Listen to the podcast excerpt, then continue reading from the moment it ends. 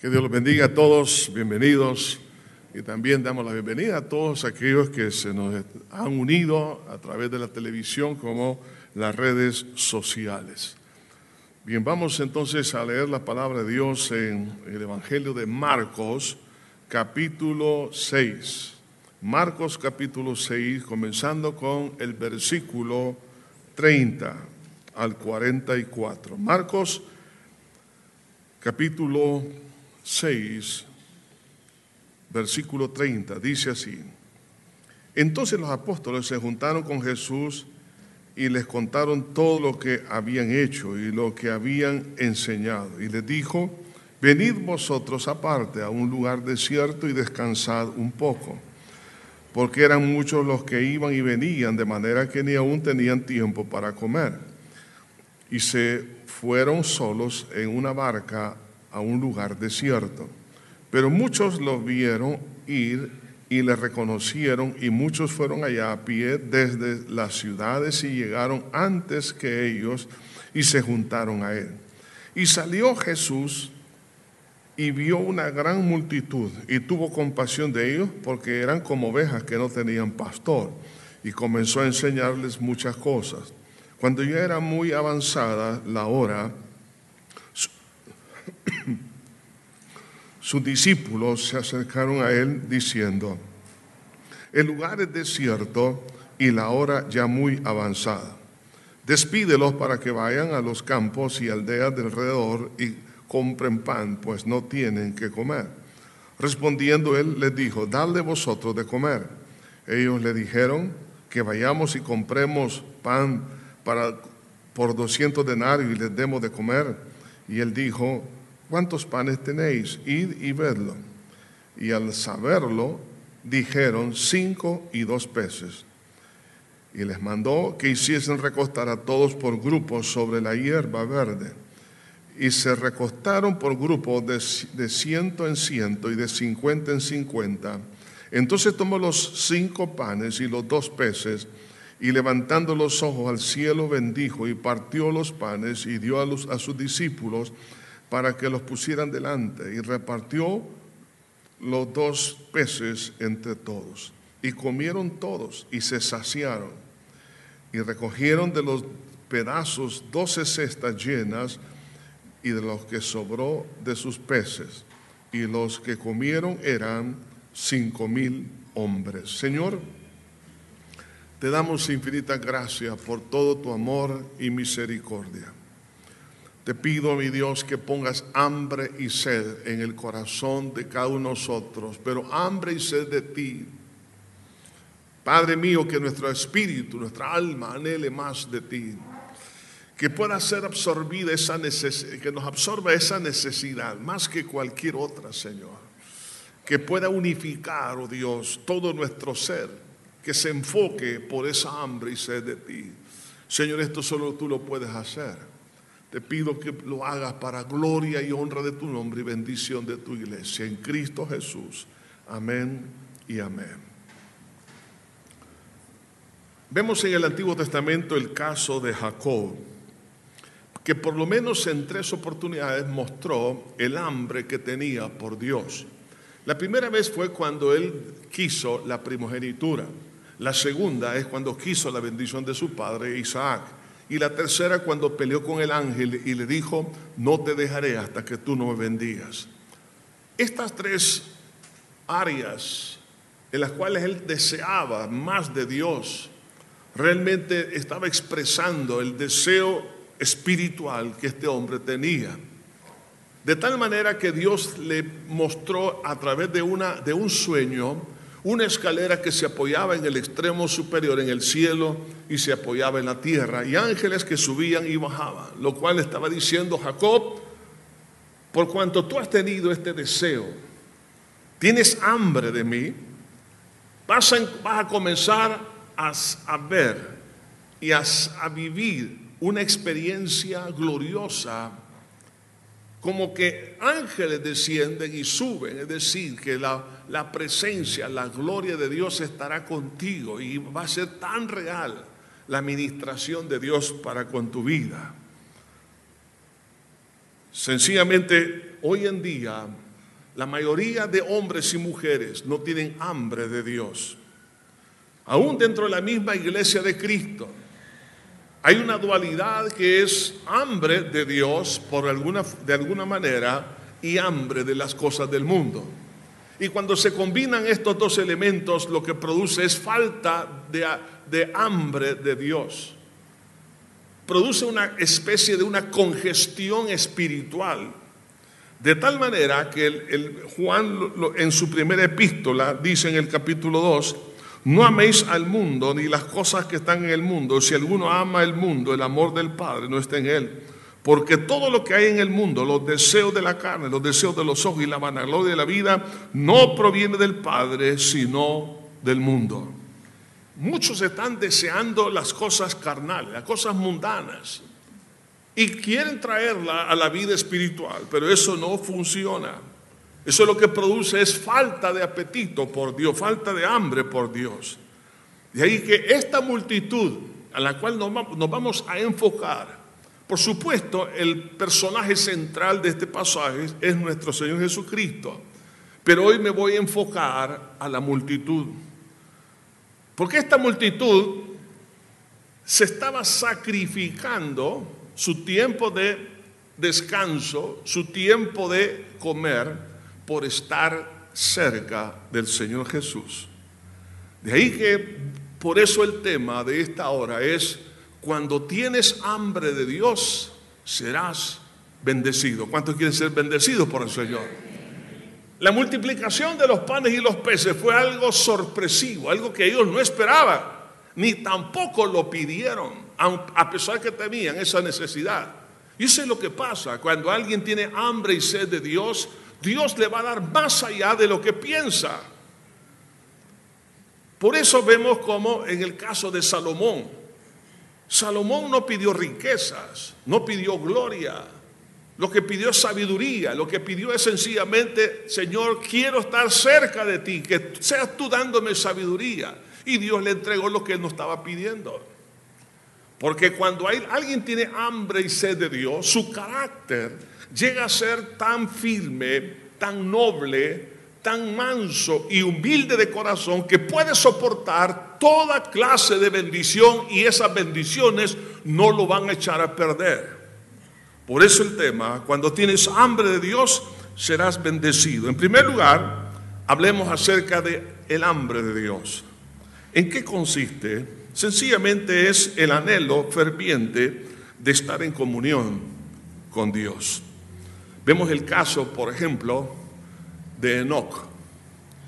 Enoch, dice la Biblia, caminó con Dios, dice, caminó Enoch con Dios y Dios le traspuso. Esa expresión nos, habla acerca de el hambre que él tenía de Dios. Vemos el caso del rey David. En el Salmo 42.1 dice,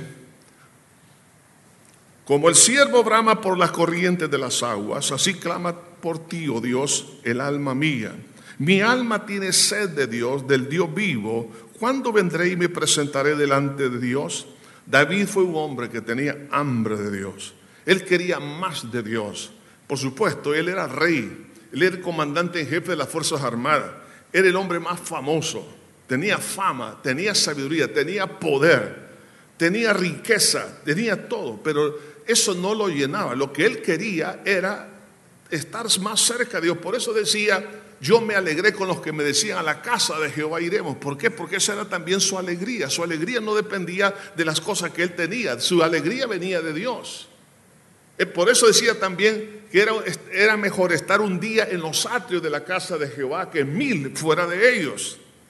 Porque este hombre amaba la presencia de Dios, tenía hambre de Dios. Sin embargo, vemos también por el otro lado la falta de hambre de Dios.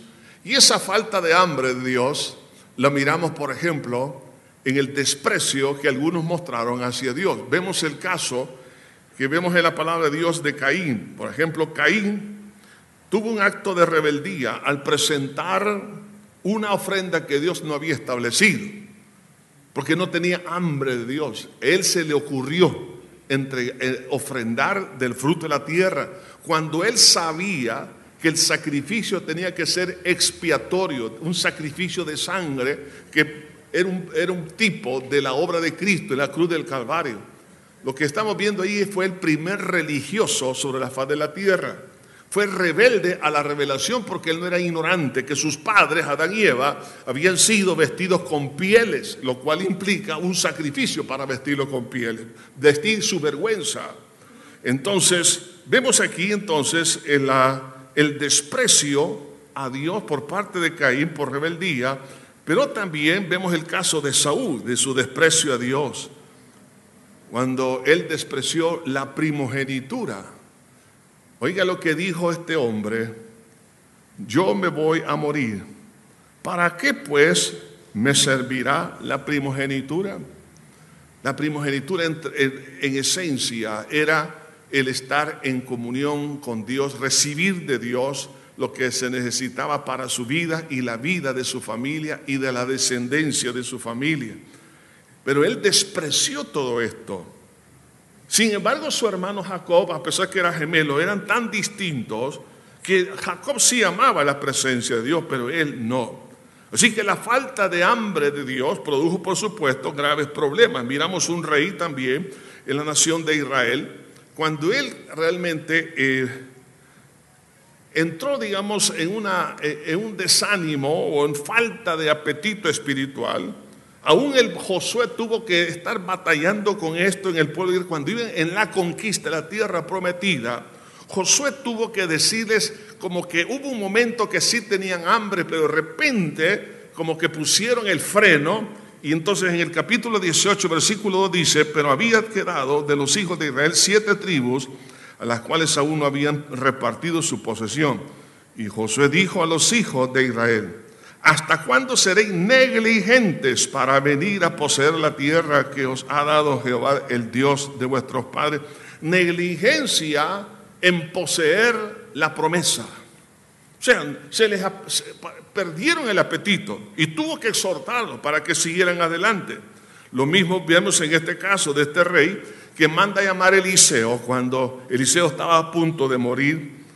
Entonces Eliseo quería que este hombre tuviera hambre de Dios y lo hace de esta manera, en el capítulo 13 del segundo libro de Reyes, versículo 18, y le volvió a decir, toma las saetas.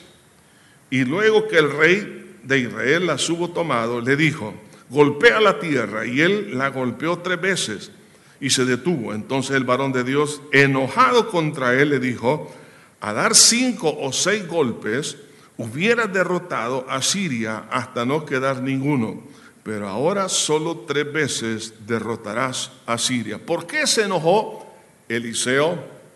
Por la falta de hambre, por el conformismo de este rey. Le estaba dando una oportunidad, golpeó solamente tres veces y Dios quiere que golpeemos más, en otras palabras, que tengamos hambre de lo que Dios quiere. Y eso va a determinar, por supuesto, ya sea la bendición o la falta de ella. De ahí vemos, por ejemplo, hombres que tuvieron realmente esa pasión y hambre por Dios y vemos su recompensa, el caso de Moisés.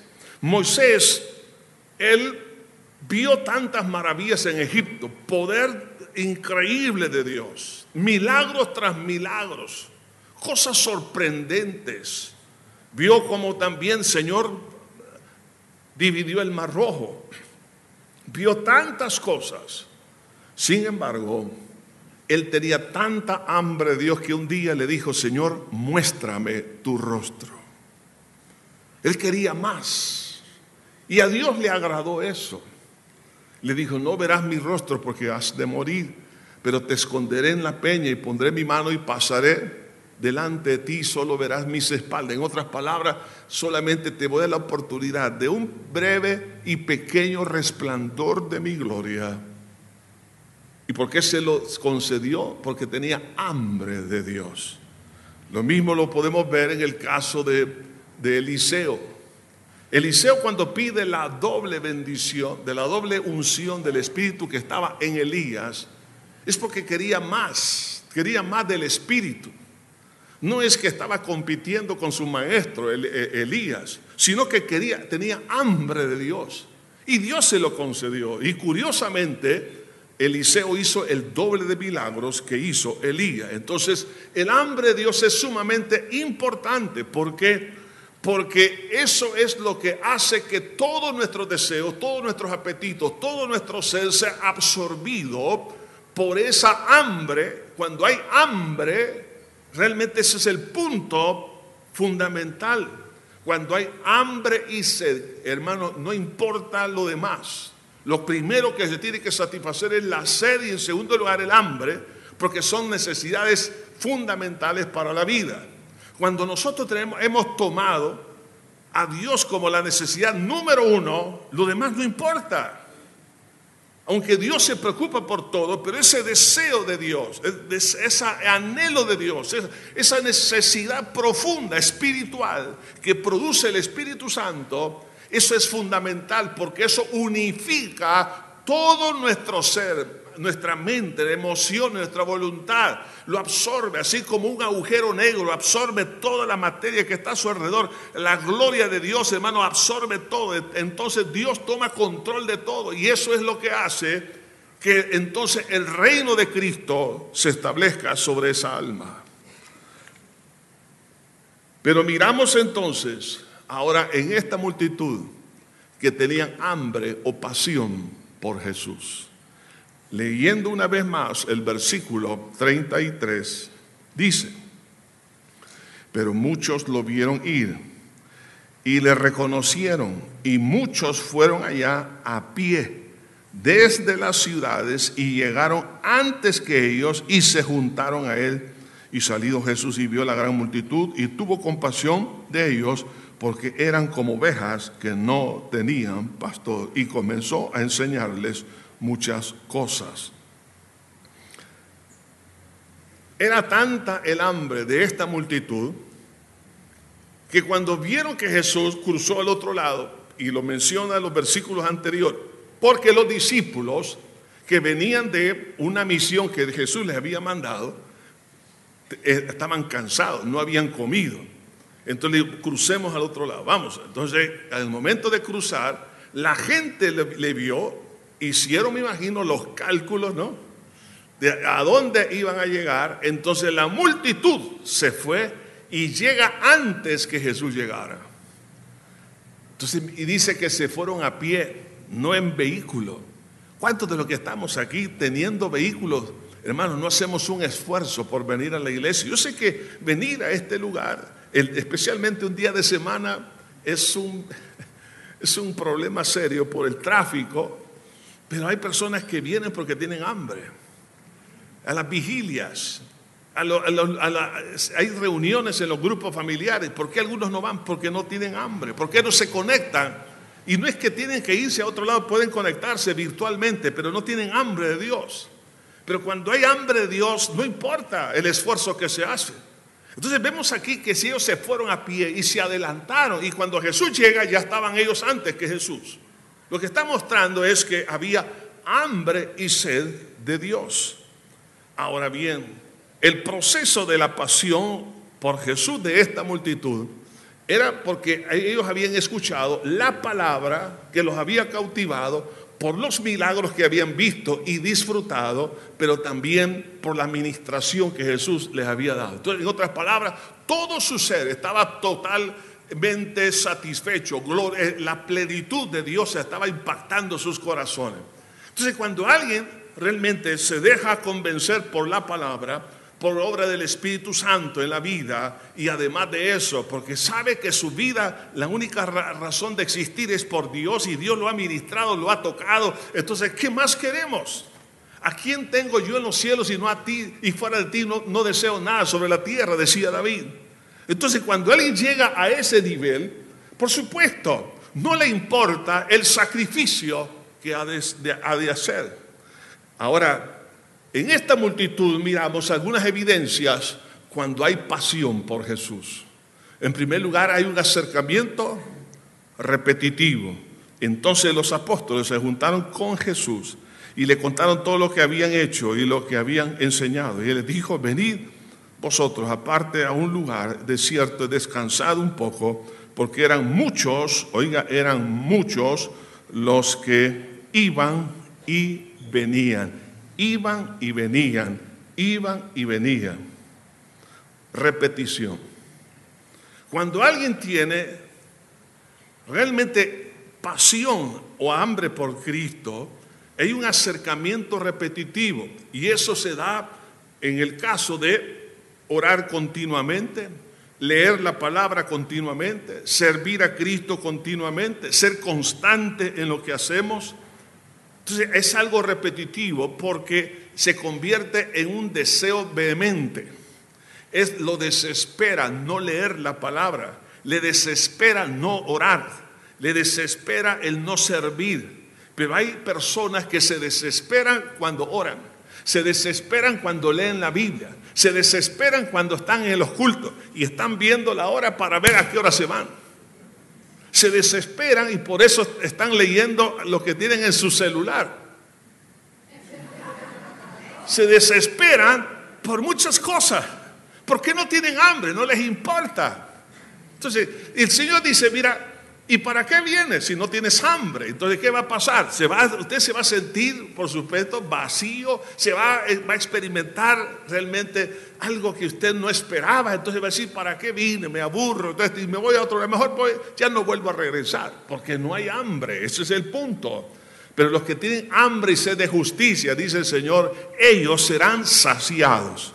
Entonces, entonces una evidencia es la, repetición, es decir, algo continuo, pero también hay un acercamiento sacrificial y perseverante, de manera que ni aún tenían tiempo para comer.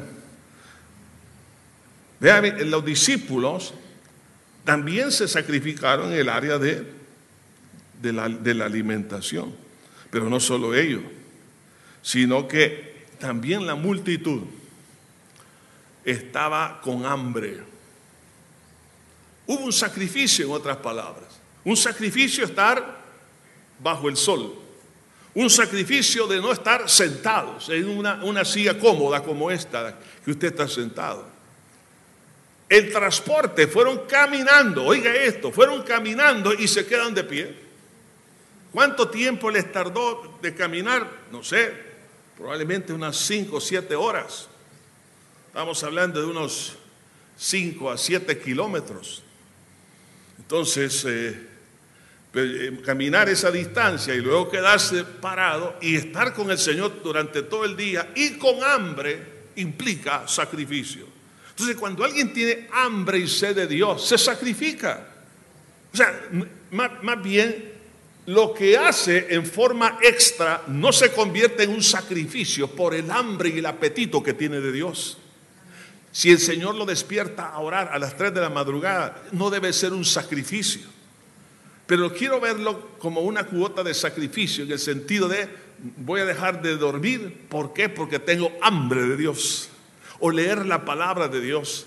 El poder servir al Señor, ir una milla más, hacer todo lo que Dios nos está pidiendo. Entonces, una persona que tiene hambre y sed de Dios, dice como el apóstol Pablo, de buena gana me gastaré a mí mismo ¿Por qué? Porque tiene hambre de Dios. Pero también el acercamiento por su dependencia de Dios mismo. Cuando alguien tiene hambre, siente depender totalmente de Dios. La multitud, ¿por qué llegó? Porque debo depender de Cristo. No puedo. Separado de mí, dijo mi Señor, nada podéis hacer. Entonces se convierte en una dependencia. ¿Por qué? Porque no puedo vivir separado del Señor. De ahí que entonces, si alguien no tiene esto que estoy mencionando, no tiene una, una norma repetitiva, no tiene costumbre, o no se hace costumbre el estar cerca de Dios, buscando a Dios en oración, sino que oramos solamente por los alimentos, y hay veces que ni siquiera por los alimentos oramos, si no, alguien por lo menos no ora ni siquiera una hora diaria, pues no puede decir que tiene a Dios en primer lugar y tampoco puede decir que tiene hambre de Dios. Una persona que tiene hambre de Dios, hermanos, se convierte en una costumbre, en, una cosa repetitiva, el poder estar en comunión con el Señor, pero también cuando alguien no se sacrifica Dice, está lloviendo y no voy a la iglesia. No, es que estoy un poquito enfermo, a no ser que tenga COVID, pero si no, véngase aquí a la iglesia. ¿Acaso no llegaban los enfermos a, donde estaba Jesús? Ahí estaban los cancerosos, ahí estaban los eh, ciegos, ahí estaban los paralíticos y Jesús los sanaba. Nadie puede decir que porque estar por estar enfermo me voy a quedar en la casa. No, al contrario. Venimos a la iglesia porque Cristo es nuestro sanador. Gloria al Señor. Entonces, hermano, o si alguien dice, es que estoy deprimido, me siento triste, me siento abandonado, véngase. ¿Por qué? Porque el Señor dijo, venid a mí todos los que estáis trabajados y cargados, que yo os haré descansar. Entonces, hay que hacer una cuota de sacrificio, pero eso surge cuando hay hambre de Dios y por supuesto cuando no podemos vivir separados del Señor. Estas tres evidencias nos hablan de una persona que por lo menos comienza a tener hambre de Dios. Ahora, la respuesta divina a esta, digamos, a estas evidencias hambre, del hambre que tienen por Él, dice el Señor en Mateo 5, 6, bienaventurados los que tienen hambre y sed de justicia, porque, oiga esto, ellos serán saciados. Hambre y sed, las dos necesidades fundamentales del ser humano. Primero la sed. Si alguien no tiene agua, aunque haya comida, prefiere agua y luego come. Cuando el Señor dice, bienaventurado los que tienen hambre y sed de justicia, es decir, de caminar rectamente, hambre y sed de, de querer cambiar, hambre y sed de estar en comunión con Dios, entonces ellos serán saciados. Entonces lo que tengo que pedir a Dios es esto, Señor, ábreme el hambre y la sed por ti. Así como cuando llegamos donde el médico y nos pregunta, ¿cómo está su apetito? Y ve que no estamos comiendo mucho como yo entonces, eh, le, recomiendan un, medicamento ¿no? Para tener apetito. Ahora, ¿qué tenemos que hacer? Señor, si yo no tengo hambre y sed de ti, te pido, Padre, por misericordia, que me abras ese apetito, esa hambre por ti. Necesito, Señor, que lo hagas. Y una de las cosas que ha quitado el hambre y la sed por Dios es porque hay hambre y sed de pecado. Sencillamente. El pecado, hermanos, quita el hambre y la sed por Dios, sea cual sea. Entonces, si queremos nosotros tener hambre y sed de Dios, tenemos que cortar definitivamente con el pecado y vivir en santidad para que se despierte el hambre y la sed por Dios. Pero no puedo tener hambre y sed por el pecado y hambre y sed por, por, por Dios y o el pecado, porque no podemos servir a dos señores a la vez. Tengo que aborrecer a uno y amar al otro. Entonces por eso hay muchos cristianos que viven frustrados, vacíos y no se, no se dan cuenta que el problema es interno. Algunos piensan, es que yo no soy bendecido en el grupo donde estoy asistiendo, en mi clase, en la iglesia, no recibo bendición. ¿Por qué no recibo bendición? Porque existe dualidad anda buscando, anda buscando pan del mundo y pan de Dios. Y eso no funciona. Ahora, la respuesta divina. En primer lugar, lo que Jesús hizo ante los que tenían hambre fue esta. Y dice, y comenzó a enseñarles muchas cosas. Es decir, llenó el vacío de su alma con la palabra. Lo primero que hizo Jesús al ver esa multitud de hambre ¿Por qué él, les empezó a enseñar? Porque él sabía que la necesidad número uno de ellos era oír la palabra. En el Evangelio de Lucas, capítulo 5, nos dice la Biblia que las multitudes lo seguían para oír la palabra y para ser sanados, en ese orden. Había hambre de la palabra, hambre de la verdad. Entonces, el Señor lo primero que hizo fue satisfacer esa necesidad. Hermano, toda necesidad afectiva, emocional, mental, espiritual, el Señor la, satisface. Solo la, presencia de Dios y la palabra, el Espíritu Santo lo puede hacer, pero también satisfacer las necesidades básicas.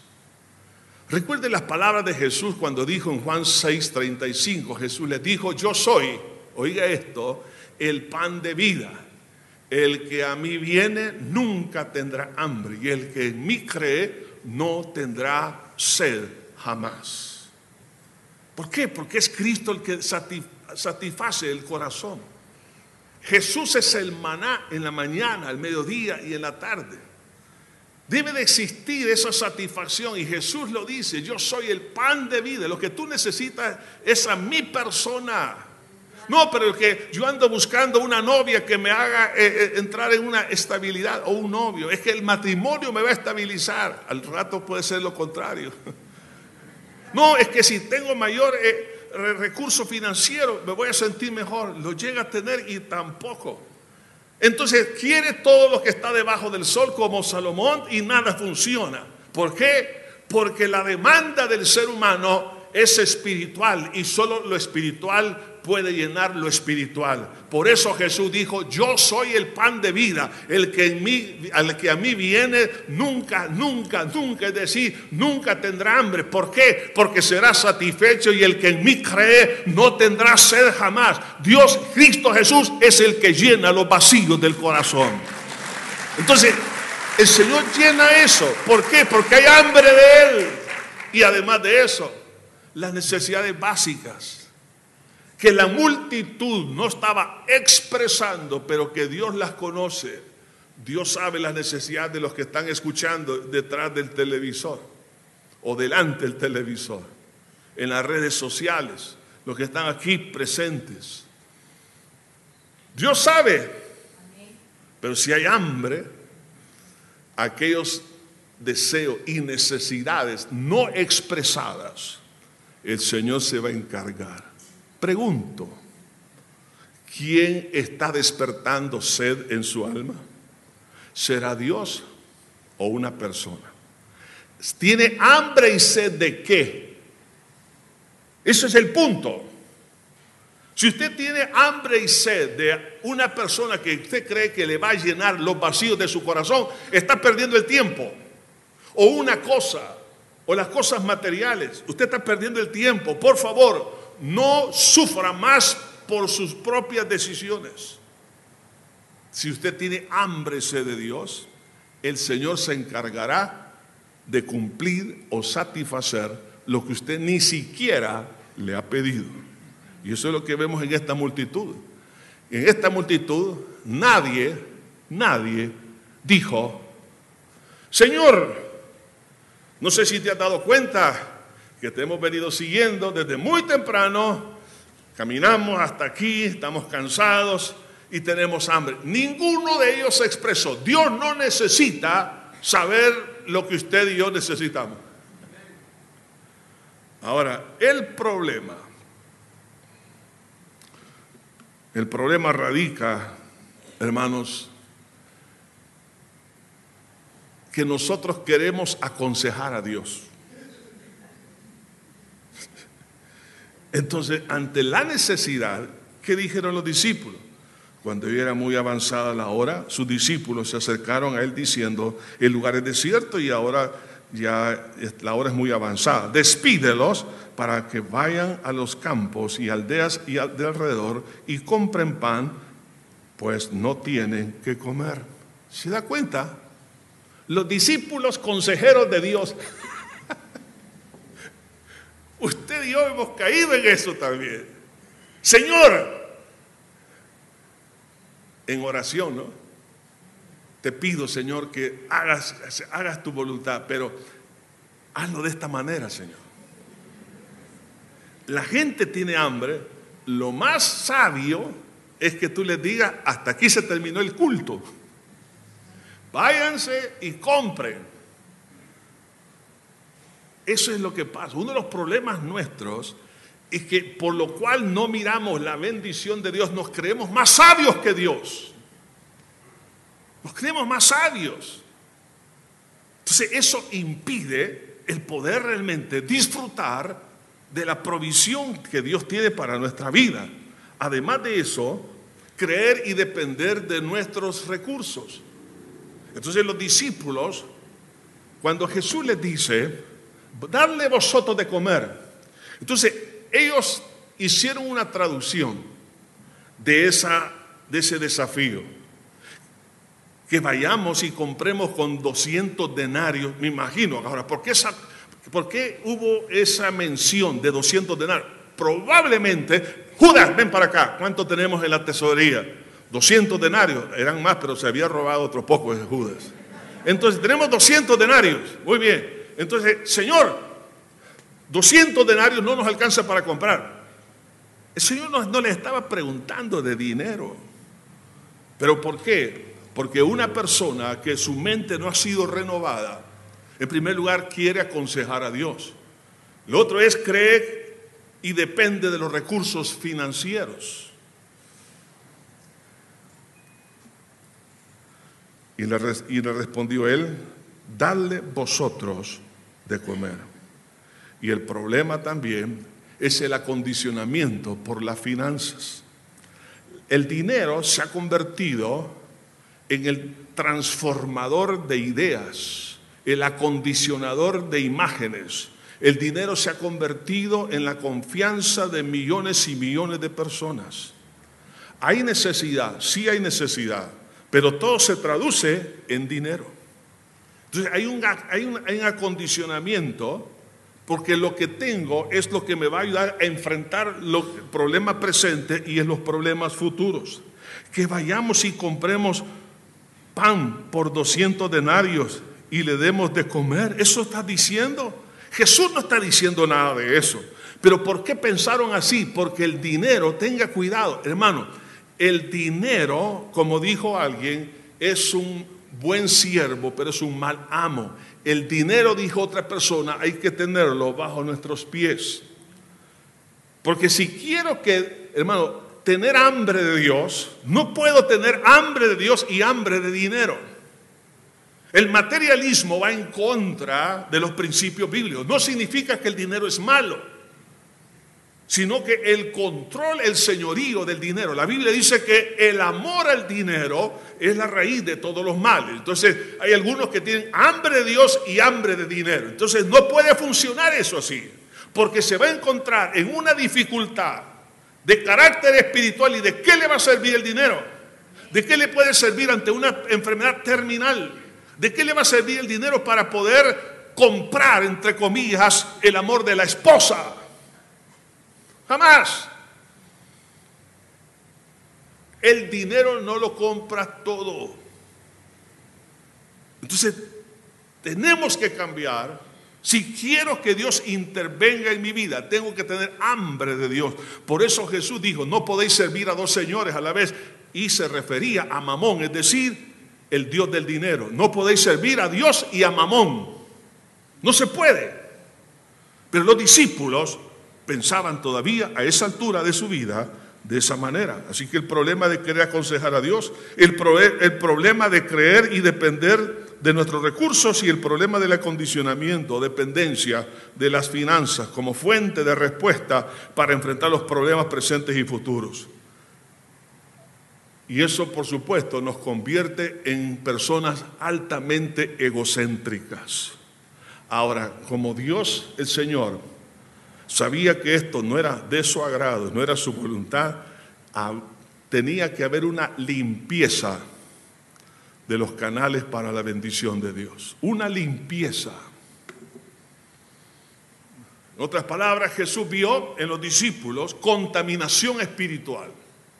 Tenemos que limpiar primero esto acá. Ahora, ¿cómo lo hizo el Señor? De tres formas. En primer lugar, evaluar su capacidad financiera. Jesús les dice, ¿cuántos panes tenéis? Fíjense bien, el Señor sabía, pero él quería que se dieran cuenta, ¿cuántos panes tenéis? Id y vedlo. Y al saberlo, dijeron, cinco y dos peces. Muy bien, ser realista en otras palabras. Evalúa tus recursos ante el desafío.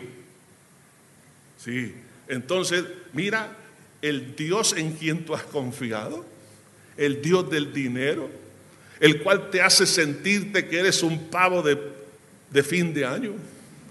El dinero que te hace sentir poderoso, te da confianza de, de que vas a tener buenos días, a lo largo de todos tus días. Entonces, mira, no es cierto. ¿Qué tienes? Cinco panes y dos pececillos. Pececillos, no está diciendo como cuando uno llega a un restaurante que uno pide un pescado frito. ¿De cuánto lo quiere? ¿De dos libras o de tres o de cuatro? Ahí, pececillo está hablando de pez que podía pesar en unas dos onzas. Una sardinita. ¿Qué es esto? Dios quiere entonces que evaluemos nuestra capacidad. Entonces, ¿para qué? Para avergonzar nuestro intelecto y nos digas, mira, tú te has, o has pensado que eres capaz, pero no eres capaz. El desafío es multitud, tu recurso es dos panes y dos pececillos. Pregunto, ¿qué recursos tiene? Entonces no tenemos por qué vanagloriarnos y pensar que no. No. Segundo, tengo que aceptar a ir en contra de la actitud de evadir la responsabilidad. ¿Qué fue lo que los discípulos dijeron? Como lavarse las manos como Pilato, despídelos. Mire qué bonito. Así nos, nos lavamos las manos y no tenemos nada que ver con esta multitud. Eso es lo que hacen muchos. Entonces, no aceptan que, tienen una responsabilidad y lo que quieren es evadirla, evadir esa responsabilidad. Entonces, ahora, el Señor quiere que, hermano, seamos responsables. El hecho de no tener los recursos suficientes no significa que vamos a ser irresponsables, sino que tengo que aceptar a ir en contra de la actitud de evadir responsabilidades. Es decir, este es el problema serio, pero yo tengo este recurso. Pero eso no significa que me voy a ir de la casa. Eso no significa que voy a ver por, la vía del suicidio. Eso no significa que voy, Señor, a hacer otra cosa, voy a robar, voy a hacer esto. No, no, hermano, eso no, sino que significa este gigante lo voy a vencer, no en mi capacidad, pero en el nombre de Jehová, Dios de los ejércitos, te cortaré la cabeza y daré tu cuerpo a las aves de los cielos. Eso fue lo que le dijo David a Goliat. Goliat, eh, eh, perdón, David no confiaba en sus recursos, sino en, en Dios. De ahí entonces, el Señor quería limpiar la mente y el corazón de los discípulos de esta manera, pero también por la obediencia a Dios sobre nuestras ideas. Por eso dice, y les mandó que hiciesen recostar a todos por grupos sobre la hierba verde. Los discípulos, despídelos y Jesús, quédense. Obediencia a Dios sobre nuestras ideas. Es decir, tengo que aceptar que Dios tiene la razón y tengo que obedecerle. Entonces, si yo, en primer lugar, soy humilde en poder evaluar mi recurso, mi capacidad, sea financiera o de cualquier otra área, y veo que estoy quebrado, veo que no puedo. Segundo, tengo que aceptar la responsabilidad y no huir, porque los cobardes no heredarán el reino de los cielos. Y tengo que obedecer a Dios sobre mis propias planes e ideas. Si yo entro en esta dimensión, ¿qué es lo que va a pasar? Voy a empezar a ver cómo se desprende esa confianza que le hemos puesto al dinero y a nuestras capacidades como que si fueran omnipotentes y lo desplazo para darle espacio a Dios. Entonces aquí viene la sorpresa que no se esperaban por tener hambre de Dios. Las multitudes, ninguno le mandó un recado a Jesús diciendo, tenemos hambre. No, pero era necesario hacer una entrega. Primero, entregar o consagrar todo lo que tenemos. Los cinco panes y los dos pececillos lo pusieron en las manos de Dios. Hermanos, ¿qué somos usted y yo? Panes y pececillos. ¿Qué es nuestra familia? Panes y pececillos. ¿Qué es lo que, los recursos financieros? Panes y pececillos. Los recursos o capacidades naturales, panes y pececillos. Señor, no es suficiente. Pero yo lo pongo en tus manos. Tú eres Dios. A ti te pertenece todo. Te lo entrego. mi vida, mi familia, yo y mi casa serviremos a Jehová. Entregarle todo en oración, consagrarlo, dedicarlo al Señor. Entonces cuando ahí vemos entonces ya el cambio de mentalidad. Entonces dice, tomó los cinco panes y los dos peces. Entonces, cuando se va a expresar ese entonces otra vez? Cuando los consagremos. Esta hora es de consagración. Amén. Esta hora es consagrar a los hijos, consagrar a la descendencia, consagrar nuestra vida, consagrar todo, consagrarnos el cuerpo, consagrar nuestra mente, consagrar nuestra salud, consagrar todo, todo, todo, todo, todo. Entonces, cuando lo hacemos en oración, Jesús lo toma. Entonces tomó los cinco panes. Siendo Dios, no lo va a tomar si yo no lo consagro, porque Él respeta el libre albedrío. Pero también otra entrega es de nuestra fe en las posibilidades de Jesús. Antes confiaban en las posibilidades de 200 denarios, ahora no. Ahora vamos a confiar en lo que dice Jesús. Tengo que hacer un reenfoque entonces de mi fe.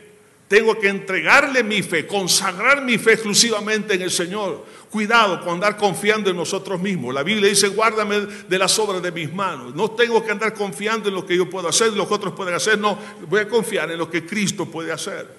La fe es exclusiva, es tan sagrada. La fe que solo para Dios tiene que estar en las manos de Él. Si usted se la pone al diablo, la fe, el diablo lo va a destruir. Si usted pone la fe en los ídolos, los ídolos van a destruir. Si usted pone su fe en las personas, lo van a decepcionar. Si usted pone la fe en los gobiernos, lo van a decepcionar. Si usted pone su fe en los pastores, lo van a decepcionar. Si usted pone su fe en su familia, si pone su fe en cualquier persona, se va a decepcionar. ¿Por qué? Porque todos somos hombres y el único que no falla es aquel que dijo, yo he venido para que tengan vida y la tengan en abundancia.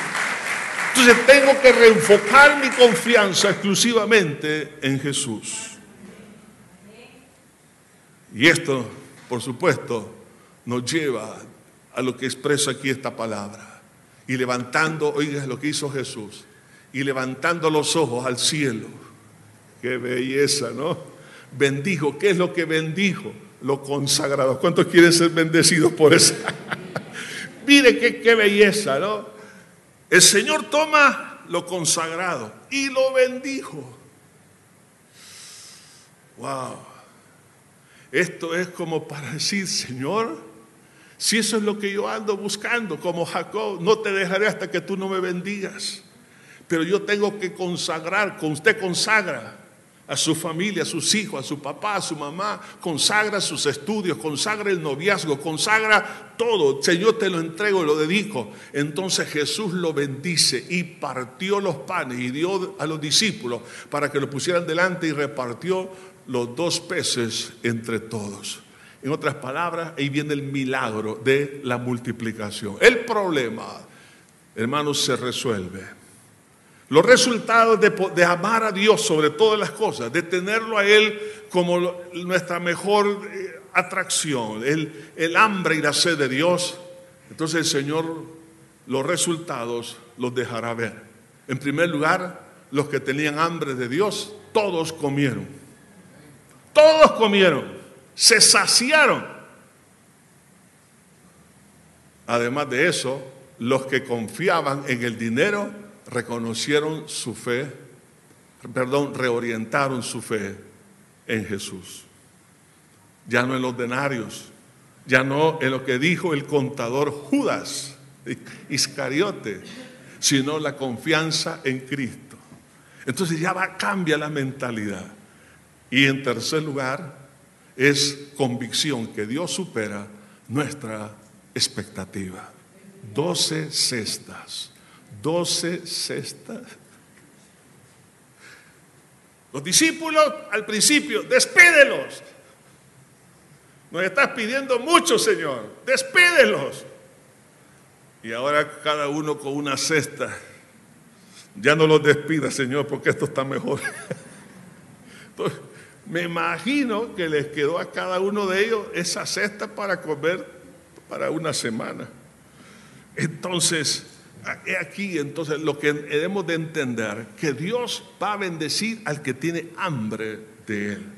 Así que podemos, hermanos, ver lo que dice aquí la escritura. Dice, y recogieron de los pedazos doce cestas llenas y de lo que sobró de los peces, de los que comieron, y los que comieron eran como cinco mil hombres, es decir, sin contar mujeres y niños. Podemos decir que había una multitud de 25 a 30 mil personas.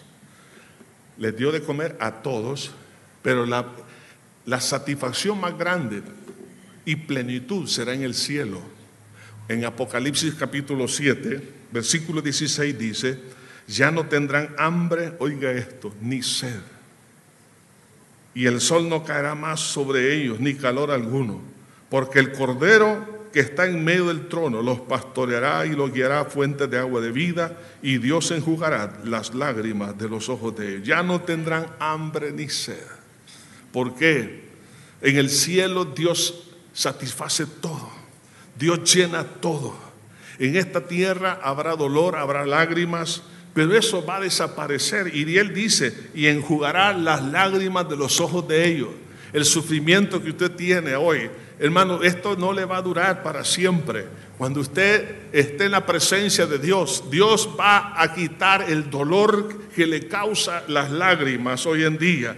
Además de eso, ya no tendrá hambre y sed. Lo que significa es seremos llenos de toda la plenitud de Dios en nuestra vida, de tal manera que todo nuestro ser será totalmente satisfecho en plenitud. Ya el calor no caerá, es decir, ya no habrá más crisis, más problemas, más dificultades. ¿Por qué? Porque el Cordero que está en medio del trono que dice, los pastoreará y los guiará a fuentes de agua de vida.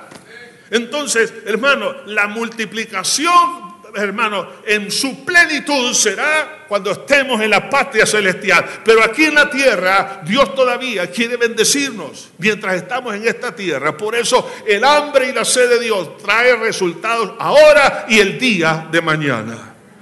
¿Cuánto, ¿Cuánta hambre tiene de Dios? Eso es lo que determina la respuesta hoy en día. Padre, ante ti estamos. Te queremos, Señor, pedir que nos perdones y nos limpies con tu sangre. Mi buen pastor,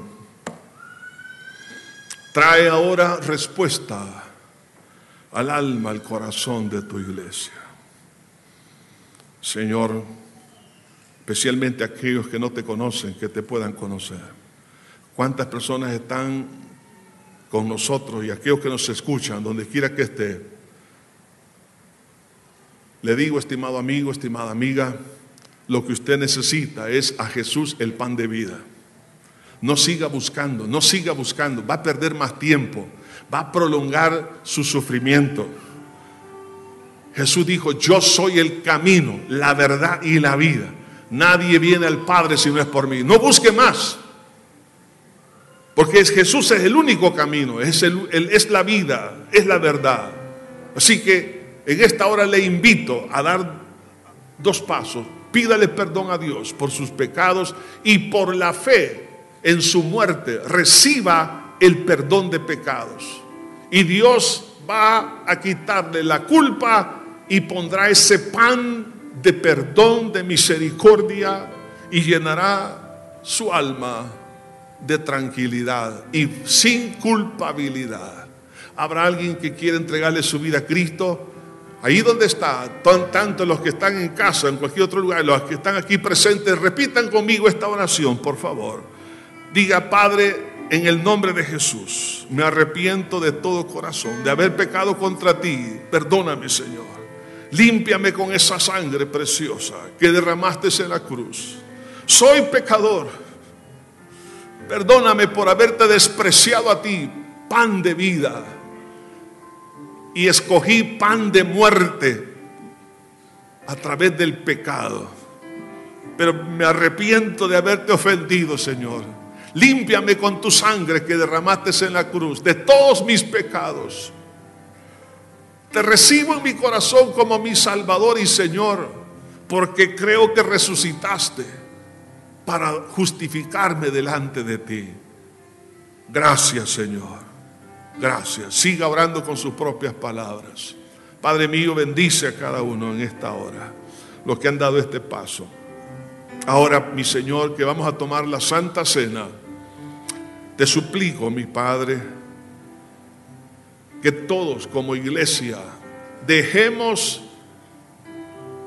el querer comida de Egipto, comida del mundo.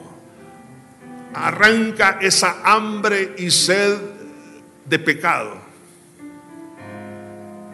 Dios mío, el que sinceramente, aunque no pueda, te diga, quiero que me liberes de esta sed maligna. Por la fe en tu sangre, Dios lo va a liberar. Y dame sed de ti, Señor. Lávanos en tu preciosa sangre más y más, Señor. Queremos pedirte perdón como pueblo, como iglesia, como individuos. Perdona, Señor, toda hambre de pecado, de carnalidad, de mundanalidad, de querernos parecer al mundo, de querer imitar lo que los que van en el camino ancho hacen. Perdona, Señor.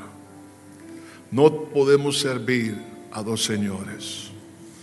Perdónanos, Señor, por confiar en nuestras capacidades, sean financieras o de otra naturaleza. Aquí queremos, al tomar estos elementos, definirnos en cortar con toda confianza hacia el pecado del mundo, lo negativo, lo pecaminoso, y poner nuestra fe únicamente en ti, Jesús. Gracias, Señor. Aleluya, Señor. Aceptamos toda la redención, toda tu salvación, toda la plenitud. Señor, en ti estamos satisfechos, estamos completos, dice tu palabra. Señor, no necesitamos nada más. Pero quita, Padre, ahora toda confianza en lo que no tenemos que confiar. Espíritu Santo, ministranos, llénanos, Padre, con esa gracia preciosa. Te rendimos a ti nuestro corazón, nuestra vida, consagramos a ti nuestros panes y pececillos, nuestra vida rendida a ti, Padre, incondicionalmente. Haz lo que tú quieras en Cristo Jesús. Amén y amén. Que Dios me los bendiga, mis hermanos.